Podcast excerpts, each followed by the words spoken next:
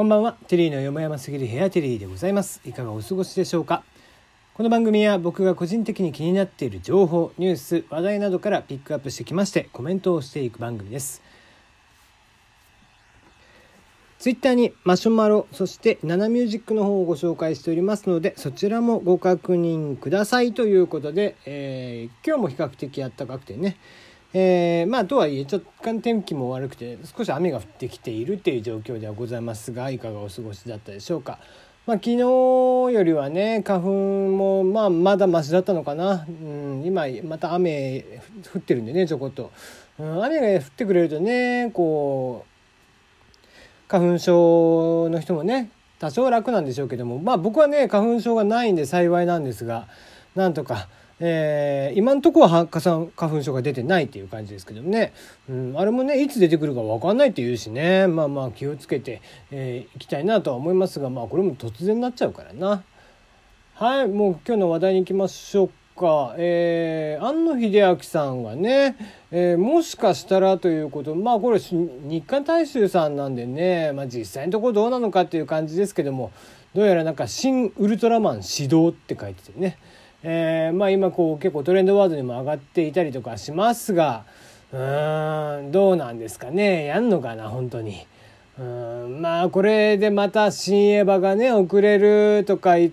たらちょっとお前何やってんだよって話ですからねもうもともとだって、えー、今回のね、えー、エヴァの新しい劇新劇場版っていうのはもう2007年ぐらいからえー、1年、ね、3年ぐらいずつ出すって言ってたんですっけ、うん、もう一体何年やってんのっていう感じでしょ？いい加減そろそろねきちんとやってほしいなと当初の予定通りやってほしいですよね。その辺りがやっぱりね「スター・ウォーズ」とか海外の作品っていうのはさ先にもう公開日決まってくるじゃん。あのなんだったらそのねもう「スター・ウォーズ」も前回のやつがあってった段階でエピソード8ですけどね8があった段階で、えー、8と9はいついついついつになりますと。まあ、今年ねあの正式な、えー、日っていうのは今年になって発表になりましたけども2019年12月ですっていうのはねもうあらかじめ言われていましたんでそういった風にちゃんとスケジュール切ってやらせた方がいいんですけどね。まああの秀明なんかはもうね本当エヴァの時からえ、大概いろいろやらかしているという感じなんでね。まあいい作品というかねすごい作品を作るんですけどうん待ってる側としては辛いよね。うんまあまあ、えー、シン・ゴジラがねヒットしたので、えー、またね、えー、ウルトラマンもということでまあもともとねとにかく特撮が好きな監督なんでねやりまあ実際に話があったらやりたいと思っていたかもしれませんけどもうん果たしてっていう感じですねこれが本当なのかどうなのかというのは、えー、そのうち分かることではないでしょうか。はい、次です。えー、ロンドン、えー、ですね、男性、世界2人目のエイズ完治例となるか、えー、体制ドナーからの、え、幹細胞移植ということで、え、HIV ウイルスですね、エイズウイルスに感染したロンドンの、え、男性、え、こちらが幹細胞移植を受けて完治療、えー、完治した可能性があると、可能性ですね、があるということで研究発表がされました。えー、ロンドンに住む匿名の男性2003年に HIV 感染が発表発明、えー、判明ですね。えー、12年以降 HIV を制御する抗レトロウイルス薬で治療を受けておりました。でその後進行しました悪性リンパ腫が見つかったため化学療法を受けた。後16年に幹細胞移植を受けます。ドナーは HIV に耐性のある変異遺伝子を持っていたということで、えー、その結果ですね抗レトロウイルス剤、えー、をですね、まあ、さらに受け入れることにはなるんですけども1年半の投与を中止した結果果、えー、1年半後ですねえー、薬を投与を中止した結果 HIV がもうそれ以降見つかっていないということですね。まあ、チームとしてはその完治したとまだまだ判断するには早いとは、えー、思っているんですが、うんまあ、とはいえですね、えー、このまま経過を見ていきますよということでこの幹細胞移植、えー、が、まあ、もしかしたらねえー、その変異体を持った幹細胞移植っていうのが、うん、今後の治療の一環になるのかなという感じですね。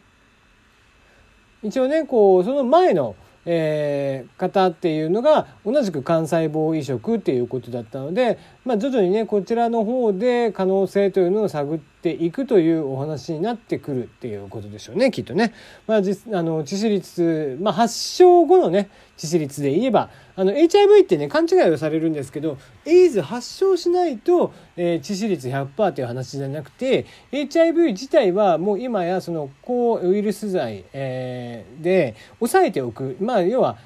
発症させないことがでできるようになっているので、まああのまあ、もちろんねその決まった時間とか、えー、決まった日数にきちんと取らなきゃ、えー、接種しなければいけないとかっていう結構しんどい、えー、治療になるそうなんですけども、まあ、とはいえとはいえですね、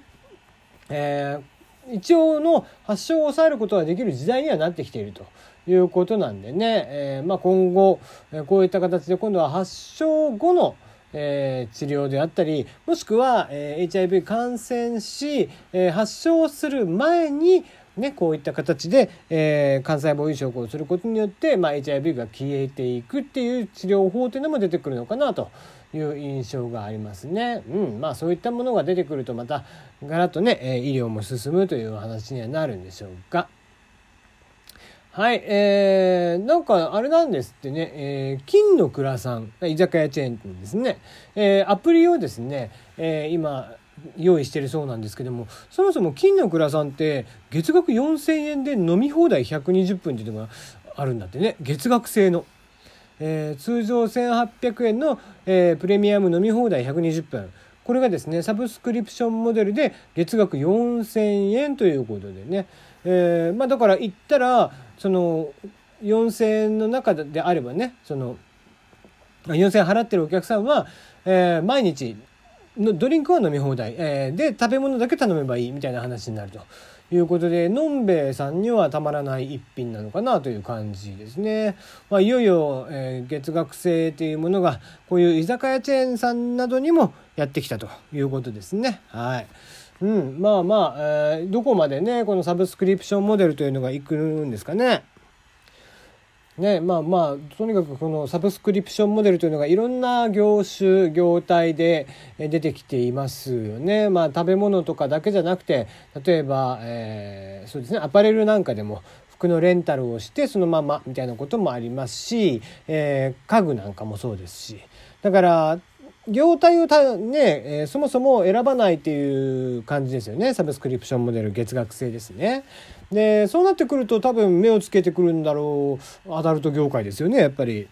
ね、月額制の風俗とかっていうのが果たして、えー、できるものなのか何なのかっていうところはありますよね。採算というものが一体どれだけで取れるのか例えば、えー、まあもちろんね指名とかはなしまあそうね、まあ、風俗までいかなくても水商売でもいいのかもしれないですけども。指名とかねそういったものはなくてオーソドックスに、えー、普通に注文してとかね、えー、普通にそうこういうそういう行為をするとか、えー、もしくはそうですね水商売であれば、えー、普通に行って1日、えー、2時間、えー、飲めると、えー、女の子はただしフリーでしかつかないみたいなね。そういうものであれば一体いくらぐらいから回るんですかね。まあお店のねランクにも当然よるんでしょうけどもね。うんとかとかそんなことを考える時がありますよね。一体その場合じゃあ、えー、どれぐらいのまあこれぐらいの、えー、ランクのお店だとどれぐらいの価格設定だとペイできるのかなみたいなね。まあどうしてもその月額制で風俗ってなってくるとねえー、まあお店にとって結構負担は大きいでしょうからねその辺りが採算が合うのかどうかっていうところですね。結構そのだからラーメン二郎とかが今6,000円ぐらいで1日1杯無料でしたっけ？っ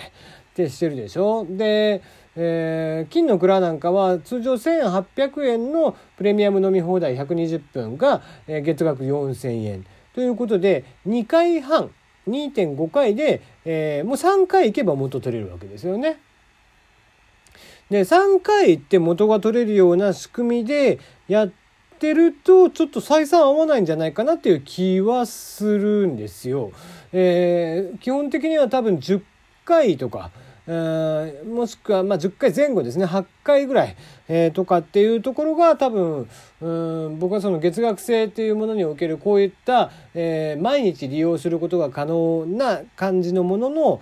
採算の分岐点かなっていう気はしてるのね。え、ラーメンとかでもそうですし、えー、こういう飲み放題なんかでもそうってした時にじゃあ風俗まあ例えば、えー、そうですね、えー、90分、えー、3万円ぐらいのお店だとうんじゃあまあ8回分として8324、えー、24万円とか25万円ぐらいとかだと採算が合うのかなとかっていうことも ね、一人で妄想をするっていうのが、えー、個人的には好きなんですよね。うんまあ別にそんなことをね現実的にしようとも思わないですし、えー、果たしてそれがね合うものかどうかっていうのはなんとなくあの感覚肌感覚でしか話をしてませんけども。うん、だからこの金の蔵の月額4,000円っていうのは正直すごいなと思うんですよ。うん、毎日2時間飲めるわけでしょ？4,000円でたった。であまあ後々お通しとまあ、1品頼めばいいとかそんなレベルでしょ？すごいよね。えー、だからのんべえさんにとってはたまらない、えー、よっぽどお店がねすぐ近くにあるとかっていう人でしたら、うん、まあも